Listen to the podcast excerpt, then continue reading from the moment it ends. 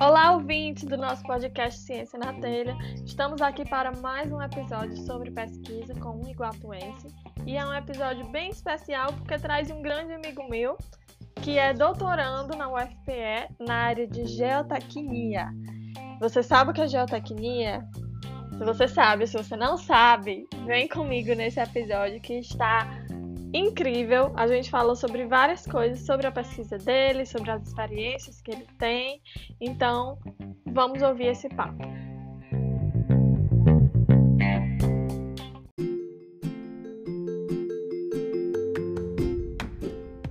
Italci Júnior é filho de Madalena e Italci. Morou a vida toda no Prado, aqui em Iguatu, e estudou no Rui Barbosa comigo, por isso que ele é um convidado tão especial. Formado em Engenharia Civil pela UFC Campus Cariri, que atualmente é a UFCA, com mestrado e atualmente no doutorado, ambos em Engenharia Civil, com ênfase em Geotecnia pela UFPE. Ele tem atuado como docente, pesquisador e engenheiro geotécnico em barragens e aterros sanitários do Nordeste. Seja bem-vindo ao nosso podcast Talci.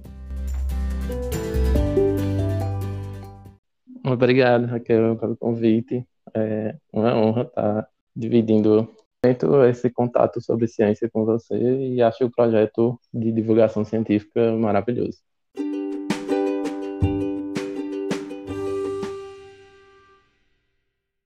Então vamos começar nossa conversa com o Italci. Antes de começar, eu já tenho um monte de coisa que eu gostaria de perguntar. Então, Vai ser difícil a gente manter 30, 30 minutos né, nessa gravação. Mas é, eu queria começar primeiro para a gente se situar, saber como é, assim, qual a sua área de pesquisa realmente, o que você faz, o que você estuda. Certo. Bom, é, eu, como você destacou, sou formado em engenharia civil e dentro da engenharia civil a gente tem sub-áreas, digamos assim. Então, a gente tem construção civil, a gente tem recursos hídricos, saneamento, transporte, é, estruturas, e dentro da, das áreas também tem a geotecnia, vai lidar diretamente com as obras de terra, ou obras que envolvam solos ou materiais rochosos. Então, a gente atua desde a parte de, do entendimento do subsolo, onde um prédio muito alto, por exemplo, vai estar assente, a obras de infraestrutura, como, por exemplo, estradas, onde elas são formadas por camadas de solo e revestidas muitas vezes por um asfalto, é, barragens de terra. Então, tem diversas obras de infraestrutura. Então, a gente atua desde o entendimento do, do comportamento do material até a influência que a obra vai ter, que trazem malefícios para alguma obra, algum empreendimento. Então, a gente vai estar tá lidando mais com essa área, digamos assim. Então, a geotecnia é isso. E desde a graduação que você tem interesse nessa área ou foi algo que despertou apenas no mestrado, na pós? Então, na época da, da graduação, eu trabalhei muito com construção civil e recursos hídricos e também saneamento. A minha iniciação científica mais para o lado da geotecnia e trabalhei muito pouco com geotecnia. Foi, digamos que das áreas foi mais no final da, da graduação, eu comecei a voltar, e aí foi quando eu decidi fazer meu TCC nessa área de, geotecnia, e depois o, seguir no mestrado e doutorado. Então já foi no finalzinho que eu optei por essa área. E o como, e como ela conversava com as outras áreas que eu já trabalhava. Então, como ela atuava com recursos hídricos, como ela atuava no, com saneamento. Então, eu comecei a ver a geotecnia como um elemento que agregava todas as outras áreas, a que eu menos pesquisei. Né? E tu acha que alguma experiência anterior te levaram, te influenciaram nessa para essa área? Eu acredito que o próprio cotidiano, assim, em que eu, em que eu estava inserido na, na graduação, é, eu sempre via a geotecnia acontecendo ali de fato. Então, por exemplo, uma coisa que acontece muito aqui no, no Nordeste são o que a gente chama de solos problemáticos. São solos que expandem demais ou que contraem demais quando eles entram em contato com a água. Isso é um dos maiores problemas que as edificações enfrentam aqui no Nordeste. E eu comecei a ver muito isso acontecendo do lixão de Juazeiro do Norte, que a gente sabe que a maioria do, dos municípios aqui no Brasil eles dispõem os resíduos diretamente no solo, então eu despertei de fato para a geotecnia foi quando eu vi o quanto a gente podia alinhar meio, meio ambiente, que é uma coisa que eu é, sou fascinado, assim, enquanto engenheiro, e a geotecnia. Então foi quando eu comecei, de fato, a, a despertar para a geotecnia ambiental, que é a minha sub-área, digamos, minha linha de pesquisa, é a geotecnia ambiental.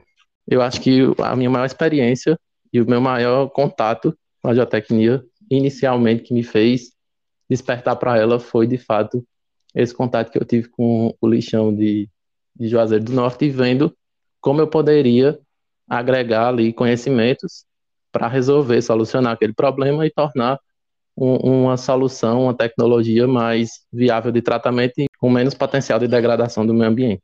Legal. É, na, no último episódio que a gente falou também, entrevistou um, um pesquisador da nossa região, né? Ele falou sobre a pesquisa dele em solos expansivos, então por isso que eu acho legal, assim, que meio que está conectado, né? Está super conectado. Esses solos que eu falei são justamente os solos expansivos. Pois é, só que ele era uma área mais agrícola, mais pensada para produção agrícola, para plantação de pasto. E aí Sim. me veio aqui uma dúvida: será que e, e tem outras áreas que estão agregadas na sua pesquisa? Ou você é, uma pesquisa, vamos dizer assim, entre aspas, básica, porque eu considero a, a pesquisa básica quando ela está retida em uma só área, né? Então, tipo, tá uhum. mais ligada apenas à área da geotecnia, da engenharia civil, ou você consegue agregar outras áreas também na sua pesquisa? Eu acredito que a gente consegue ter um, um caráter hoje em dia multidisciplinar na, na geotecnia. É tanto que eu tenho colegas que são geógrafos, são geólogos, são biólogos, químicos. Então, tem muita gente atuando nessa área porque é um problema complexo de ser resolvido, sobretudo dessa parte do ponto de vista ambiental, da geotecnia ambiental. Então, tem muitos processos que fogem do nosso, do nosso, da nossa linha de conhecimento. Então, quando a gente combina nosso conhecimento com o de outros profissionais, como os biólogos, os químicos, os geólogos, os geógrafos, a gente começa a ter soluções mais otimizadas, digamos assim. Então, eu, eu vejo muito é, outras áreas assim, atuando com a gente, inclusive a parte social, né? assistente social, é, serviço social, porque a gente que trabalha com, com aterros sanitários e com lixões, por exemplo, a gente sabe que tem pessoas que trabalham ali, né, separando resíduos, tem muita gente que tira o seu sustento, a sua economia ali do, dos resíduos. Então, até isso, a tecnologia que a gente vai desenvolver para solucionar o problema, a gente tem que levar em consideração isso também. Então, agrega muitas outras áreas. E mais especificamente, assim, qual é, qual é a tua contribuição, qual é o teu trabalho no doutorado? No mestrado, eu desenvolvi um material alternativo para fazer cobertura e base de aterros sanitários. Era basicamente uma mistura de argila com fibra de coco. A fibra de coco ela é um resíduo que não tinha valor agregado, assim, não tem valor econômico. Ela é um resíduo difícil de, de ser biodegradado, passa ali anos e anos para se decompor. Então a ideia era consumir menos a matéria-prima natural, que é a argila, e tentar introduzir um material para dar volume e dar uma destinação melhor. E com isso eu fui estudar as propriedades geotécnicas de engenharia dessa mistura para ver se ela era adequada ou não para a aplicação que eu estava querendo. Já no, no doutorado, eu, eu, fui estudar a parte de solos contaminados. Então, atualmente, minha pesquisa, é, eu estou tentando compreender o efeito e o, os derramamentos, os vazamentos de combustíveis, seja vazamento em posto, ou seja, derramamento em pista, quais são os impactos que essa contaminação tem no, nas propriedades de engenharia do, em laboratório, em escala de laboratório, para verificar quais são os impactos que essa contaminação tem nas propriedades do solo e como isso pode impactar nas obras vizinhas. Além do, do fator ambiental, eu também estou querendo é, fortalecer a ideia de que a gente precisa compreender e, acima de tudo, tratar ela, porque ela pode gerar danos das vizinhas. Então, minha pesquisa atualmente ela consiste em compreender esse comportamento e aí eu venho com uma solução de tratamento usando cimento e cinza de casca de arroz e bagaço de cana, que são dois resíduos que tem em abundância aqui no Nordeste e também não tem valor agregado. Então a ideia é entender o comportamento da contaminação no solo e propor, uh, ver a viabilidade de utilizar uma forma de tratamento solidificando o solo contaminado usando cimento e como aditivo esses dois resíduos, né? Ou a, a cinza de bagaço de cana e a cinza de casca de arroz. Então, em síntese, é isso. Tentei resumir. Muito legal, adorei. Eu acho assim, falando, tu fala um pouco do, da, do mestrado também, também bem importante, já que a gente Sim. vê que há uma tendência né, no aumento do número de aterros sanitários a serem instalados no próximo, nos próximos Isso. anos. Então, esse estudo se faz muito necessário. É, e sobre a do doutorado, também já começa a imaginar o tanto que está sendo envolvido, né? Tu falou inicialmente aí do, da pesquisa no laboratório de simulações. Então, eu já imagino que está envolvendo laboratório, tanto o que chama Dry Lab, né, que é quando você fica no computador, quanto o desenvolvimento desses materiais, é muita coisa para tu fazer. Ainda tem uma pesquisa de campo ou é mais essa parte de laboratório? A ideia seria, inicialmente, compreender isso em escala de laboratório e fazer protótipos em campo para a gente ensaiar em campo. Só que isso demanda muito recurso, necessitaria de mais investimentos na minha pesquisa para poder levar isso para uma escala maior, de, assim, maior do que a escala do laboratório. E, além disso, também eu precisaria de recursos humanos para me ajudar né, nesse processo.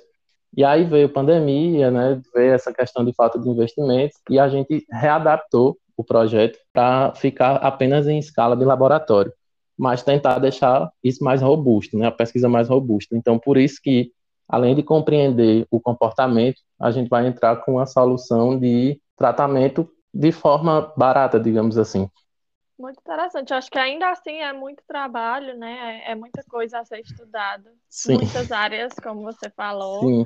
É. Saindo um pouco da pesquisa em si, falando um pouco sobre as suas outras experiências, você fala aqui na, na introdução, né, que tem atuado como docente, como pesquisador e engenheiro geotécnico em barragens e aterros sanitários, com tanta Isso. coisa, de certa forma, que você fez e faz. O que é que mais lhe inspira? O que é que você mais se identifica? Se eu fosse colocar na balança o que é que eu gosto mais, é, eu acho que atualmente eu não conseguiria dizer assim, se eu gosto mais de ser professor, pesquisador, engenheiro. É, eu tenho uma relação com a docência muito mais forte, digamos assim, porque foi a primeira experiência profissional que eu tive. É, eu, obviamente, eu trabalhava como engenheiro autônomo, mas nunca como engenheiro contratado, por exemplo, de uma empresa. Isso vai acontecer depois. Mas antes de tudo, eu fui professor. E, e aí isso me ensinou muita coisa. E eu me apaixonei muito assim pela docência. Não consegui deixar de. Mesmo acabando a, a, a experiência, né? Na época eu fui professor substituto. Então havia um contrato temporário, né? Mesmo quando o contrato acabou, eu ainda continuei é, buscando a docência, assim mesmo. E a pesquisa, para mim, ela foi muito é, como é que eu posso dizer? Ela aconteceu na minha graduação muito cedo. Então, eu fui bolsista de iniciação científica no meu segundo semestre de graduação. E desde então, eu fui até o final da graduação sendo bolsista de iniciação científica. E eu tive ótimos orientadores, assim, tive ótimos projetos. Todos eu me dediquei assim de uma forma incrível, assim, que rendeu muita coisa, né? A gente produziu muita coisa, produziu muitos artigos, a gente produziu muitas palestras e cursos de tudo que a gente ia aprendendo nesses projetos de pesquisa. O, assim, o fato de, de ser pesquisador também não é uma coisa assim que eu consigo me desligar, assim, é uma coisa que eu sei que eu vou continuar sempre buscando estar em contato com algum projeto de pesquisa. E como engenheiro é uma coisa que é inerente quando a gente faz uma graduação, a gente se torna profissional e eu meio que afunilei o engenheiro que eu sou hoje em dia para a geotecnia em si, né? Então, quando a gente se forma em engenharia civil, a gente é um engenheiro muito generalista, né? Pode atuar em construção civil, enfim, pode atuar na, em todas aquelas áreas que eu falei no início. E eu meio que conduzi a, a minha formação e o engenheiro que eu sou hoje para a área de geotecnia, como uma forma de especialização mesmo. E dentro da geotecnia eu ainda afunilei um pouco mais, que foi os aterros sanitários e as barragens, onde eu, eu venho desenvolvendo consultorias e atuando mesmo na área, tanto de segurança de barragens, que é uma coisa recente, né, que ganhou mais força devido aos acidentes com barragens que tiveram nos últimos tempos, é, e também com aterros sanitários, que também é uma coisa recente, mediante a Política Nacional de Resíduos Sólidos, que ela é de 2010. Então, existe uma tendência de que os municípios se adequem a essa política e o aterro sanitário ele acaba sendo a tecnologia, a obra mais viável economicamente para o cenário que a gente vive, que é um país em, em desenvolvimento. A perspectiva é que os aterros sanitários eles aumentem. E são duas áreas que eu me apaixono assim também, porque envolve meio ambiente, envolve geotecnia pura, tradicional, assim, também que é uma coisa que me fascina. Então eu gosto desde a contemporaneidade da geotecnia, que é esse lado mais ambiental dela, até a parte mais clássica dela, que são essas obras mais tradicionais, como as barragens. E é isso, eu acho que eu não consigo hoje em dia dizer assim, eu prefiro ser engenheiro, prefiro ser pesquisador, prefiro ser docente, eu gosto de ser as três coisas. Então a perspectiva para o doutor Italci é de continuar tra trabalhando nas três áreas. Isso.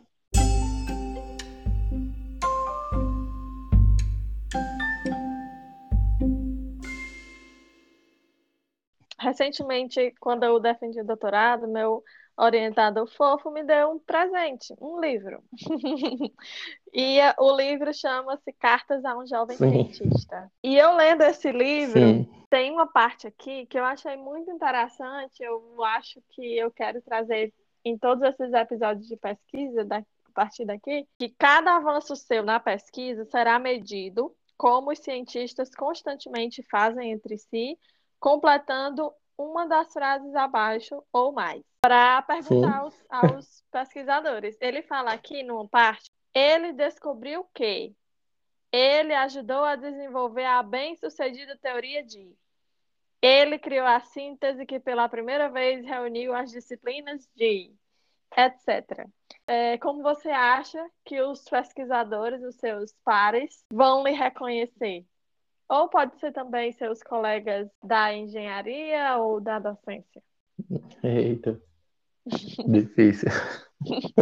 Eu acho que a parte da síntese é uma coisa que, já que eu trabalho tanto assim com materiais alternativos na pesquisa, eu acho que é, identificar um caminho de sucesso, digamos assim, ao sintetizar um material, é uma coisa que acaba lhe lembrando, né? Tipo, ah, ele fez assim e deu certo. É, no mestrado eu consegui um, um, material de sucesso, obviamente ele ainda necessitava de melhorias, e eu estou com muita perspectiva de que no doutorado isso aconteça de novo, assim, também, né? Que consiga desenvolver uma síntese de um material bom, digamos assim. Que sempre vai, haverá melhorias, porque a gente sabe que a pesquisa ela é uma construção, né? Sempre vai estar em, em aperfeiçoamento. Mas acho que seria a parte da síntese.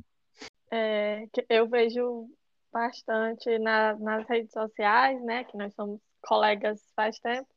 Quando Sim. você se alegra com, com, as estatísticas que o ResearchGate lhe dá sobre os seus artigos. Então, esses, esses seus leitores dos artigos científicos vão lhe reconhecer e dizer: ele é aquele que fez a síntese do material do mestrado, né? Que auxilia aí na, nos aterros sanitários, no doutorado, que ajuda a impermeabilizar esses derramamentos. Isso. Exatamente. É, eu acho interessante isso porque é o alcance né, que a gente consegue ter, às vezes, que a gente nem imagina que vai conseguir. É, então, a gente, às vezes, a gente está aqui no, no interior do Nordeste, onde as pessoas pensam que muitas vezes a gente não tem acesso à informação, ou, enfim, né? A, a gente sabe das dificuldades regionais, mas ainda assim a gente consegue fazer coisas que nos conectam com o restante do mundo. Então, a partir do momento que eu aqui no interior do Nordeste, aqui no Ceará, no interior de Pernambuco, onde eu atuo também, consigo fazer um, um artigo que alcança uma pessoa no Oriente Médio, nos Estados Unidos ou na Europa, enfim. Eu acho muito incrível assim, o alcance que a gente tem e que nem imaginaria que ia ter. Assim. É isso mesmo, eu acho que. É... Eu não sei se eu já falei nesse podcast, eu falei num podcast que eu fui convidada, o Divagação Científica, que, assim, mesmo estando numa universidade que a gente acha que é pequena, a gente consegue resultados que são publicados em revistas boas, a gente tem competitividade com os pesquisadores de fora. E eu acho que ver isso vindo de mim, vindo de você, vindo dos outros iguatuenses que eu tenho trazido aqui, acho que é um impulso para os futuros cientistas que, que almejam essa carreira, né, aqui da nossa região. É isso. Eu tenho a última pergunta clássica, né? Que se você gosta de fazer pesquisa e se você pudesse escolher, você, se você voltar, voltasse lá para aquele segundo semestre da sua graduação, se você escolheria de novo fazer a pesquisa. Bom, eu adoro fazer pesquisa. É, adoro as rotinas de laboratório, adoro ir para o campo, coletar material, fazer ensaio de campo adoro tratar os dados, adoro escrever os artigos. Então, é uma coisa que com certeza eu faria, assim, de novo, que, por exemplo, eu vou dar um mestrado, onde eu estudei uma aplicabilidade para uma fibra de coco. E você pensar que a gente tem várias cascas de coco aí sendo desperdiçadas, e a gente saber que tem comunidade aqui no interior e na capital, enfim, espalhadas no Nordeste, que trabalham com beneficiamento desse material e que tem isso como fonte de renda e eu posso estar contribuindo para que eles tenham, é, enfim, né, dar vazão à produção deles, uhum. é muito gratificante, assim, você pensar que o seu trabalho não está sendo só ali para desenvolver um conhecimento, ele também está sendo um retorno para a sociedade. Então, eu faria muito, quantas vezes dessa? É, eu concordo, eu fico falando aqui é. e a gente não está vendo para quem não sabe, a gravação ela não acontece com vídeo, é apenas áudio. Mas eu, eles ficam falando e eu fico balançando a cabeça, eu fico rindo, concordando. Mas eu acho que é isso mesmo. Então, estamos chegando ao final de mais um episódio do nosso podcast Ciência na Telha. Gostaria de agradecer mais uma vez ao Italci por ter dado um pouquinho do seu tempo para explicar sobre essa área Espero que os ouvintes, que também dedicaram um pouco do seu tempo para nos ouvir, tenham tirado bom proveito, ensinamentos. E é isso, obrigada. Obrigado, eu que agradeço pelo convite e estamos à disposição para parcerias científicas, para divulgação científica, para tudo. E parabéns pelo trabalho.